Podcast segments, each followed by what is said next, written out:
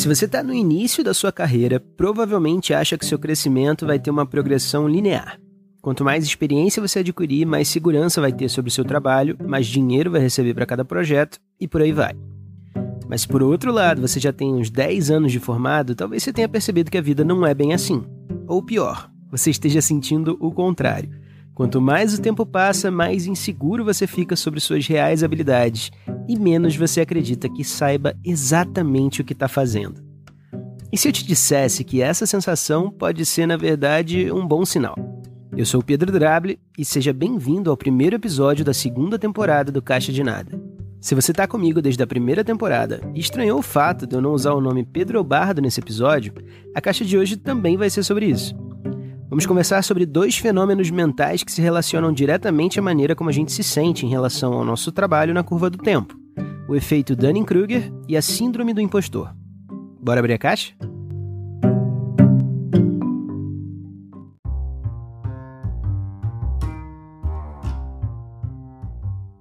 Atenção amantes de podcasts sobre true crime. A primeira história de hoje é sobre uma série de crimes reais dois assaltos a banco cometidos no dia 19 de abril de 1995, na cidade de Pittsburgh, nos Estados Unidos.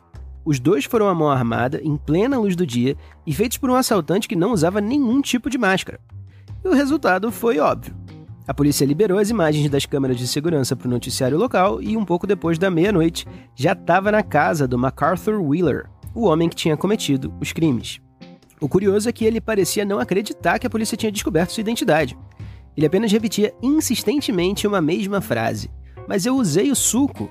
Eu usei o suco. O que aconteceu naquela tarde bizonha de crimes foi o seguinte. Por acaso, o Wheeler sabia que suco de limão era usado para fazer tinta invisível. Você só pega o suco, escreve em um pedaço de papel e quando o líquido seca, ele fica invisível. E depois é só passar o papel perto de uma chama ou com um ferro de passar e o que sobrou do suco vai escurecer e vai revelar a mensagem. Então, completamente seguro de que as câmeras não registrariam seu rosto, Wheeler jogou limonada na cara e roubou dois bancos e foi preso praticamente no mesmo dia, em um dos acontecimentos mais idiotas da história do crime. Tão idiota que inspirou um professor de psicologia da Universidade de Cornell, chamado David Dunning, a formular um estudo sobre um traço psicológico esquisito. O fato de que quanto menos informação você tem sobre alguma coisa, menos preparado você está para perceber a sua falta de informação.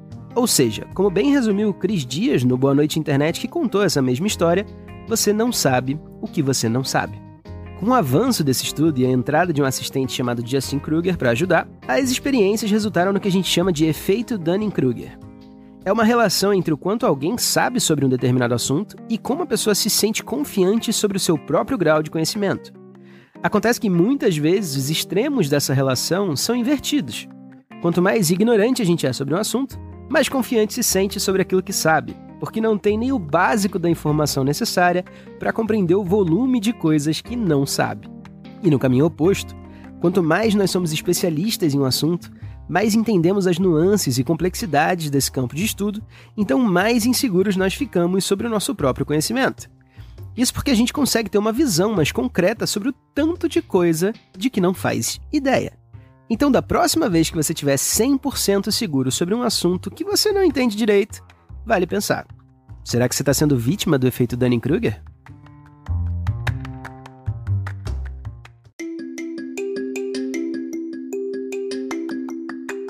Se você está curtindo a caixa de hoje, segue aquele pedido que você já conhece. Compartilhe o caixa com seus amigos e traz mais gente para trocar ideia com a gente. Ah, e além disso, agora a gente tem um perfil no Instagram, o underline caixa de nada e também uma newsletter no Substack, onde você pode se inscrever para receber os episódios novos do Caixa por e-mail, além de outros textos e outras criações que vierem a acontecer no caminho. E agora que a gente já falou do efeito Dunning-Kruger, chegou a hora de falar de um outro processo mental um pouco mais angustiante: a Síndrome do Impostor.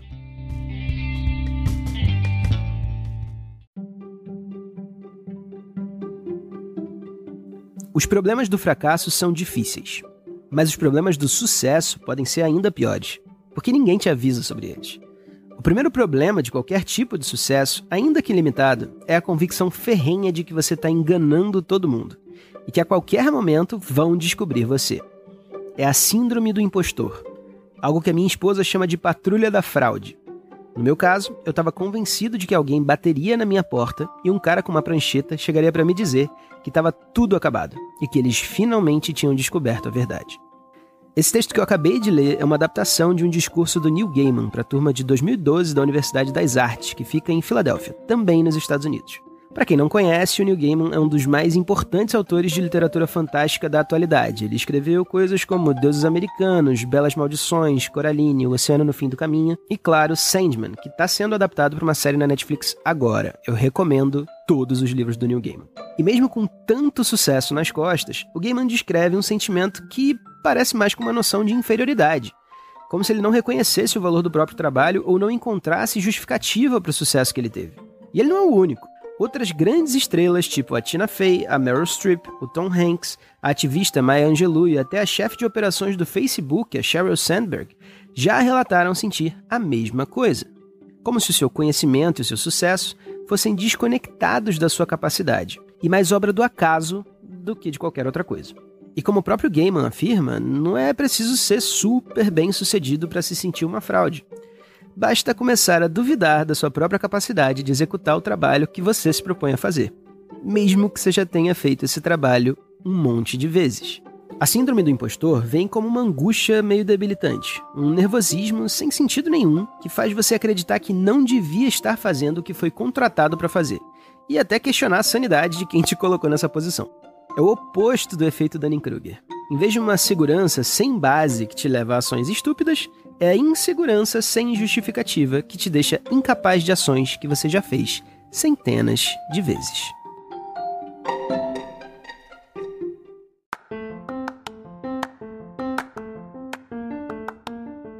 É interessante observar a relação entre o efeito Dunning-Kruger e a síndrome do impostor ao longo do tempo. Várias vezes eu olho para minha própria carreira e penso que em algum ponto no passado eu me sentia melhor do que eu sou hoje naquilo que eu faço por mais que na prática isso não seja muito verdade. É claro que se eu for um esportista ou um cirurgião, eu dependo de umas funções motoras que muitas vezes vão se perder mesmo com o passar das décadas. Mas eu sou um escritor e um roteirista, e com 34 anos ainda não está na idade de eu perder o traquejo com palavra, né? Acontece que a minha ansiedade não vem de uma capacidade que eu perdi com o passar dos anos, e sim da saudade de uma sensação que eu entendi faz bem pouco tempo, que é a sensação de ser melhor do que você realmente é. Acontece que no início de uma carreira a gente não está aparelhado para entender o real valor e a dimensão das coisas que acontecem. Então pequenas vitórias parecem gigantescas. Eu lembro até hoje do primeiro título que eu fiz, do primeiro prêmio que eu ganhei, do primeiro spot que eu coloquei no rádio. Mas com o tempo e com a experiência, o que antes era grandioso vira corriqueiro e a gente vai se desensibilizando para essas pequenas confirmações de que está crescendo. Mesmo que o acúmulo de experiência e conhecimento nos torne profissionais melhores do que a gente era, aquela sensação meio eletrizante de superar seus limites deixa de acontecer com tanta frequência. Até porque você nem sabia realmente quais eram seus limites no passado. Olhando para trás agora, eu até consigo desenhar uma carreira que me parece bem sucedida e crescente, mas quanto mais velho eu fico, menos eu me sinto certo de que esse foi o resultado de talento, de inteligência e de mérito pessoal e mais eu consigo ver momentos de sorte, de acaso, de situações aleatórias que me levaram a vários resultados positivos. O que eu vou falar agora talvez soe meio desesperador para algumas pessoas, mas a verdade é que quanto mais eu penso, mais certo eu fico de que o acaso é realmente uma força determinante na vida. A quantidade de coisas que está fora do nosso controle é muito maior do que as coisas que a gente pode influenciar. Apesar disso ser parte do que causa a tal síndrome do impostor, eu realmente acho que é reflexo de um processo de amadurecimento também. E eu vou mais longe. Provavelmente, se você se sente assim, é uma comprovação de que você é um profissional melhor do que antes. Porque além de habilidades práticas, outra coisa que evolui com o nosso amadurecimento profissional é a compreensão desses cenários mais complexos. A gente começa a entender melhor algumas variáveis, construir relações de causalidade que são mais claras, olhar para o todo com um entendimento um pouquinho mais profundo. A verdade é que a gente pensava que era melhor no passado porque a gente não tinha conhecimento suficiente para fazer uma avaliação justa sobre o que a gente era capaz de fazer. E a cada passo que a gente dá para longe do efeito Dunning-Kruger, mais a gente se aproxima da síndrome do impostor. E mesmo que a experiência seja mais angustiante com o passar do tempo, na prática a gente está andando para frente. Infelizmente, eu não tenho uma fórmula mágica para acabar com essa sensação de insegurança que a síndrome do impostor traz. O que eu posso dizer é que ela provavelmente é um indício de que você é mais maduro hoje do que foi no passado e não menos capaz.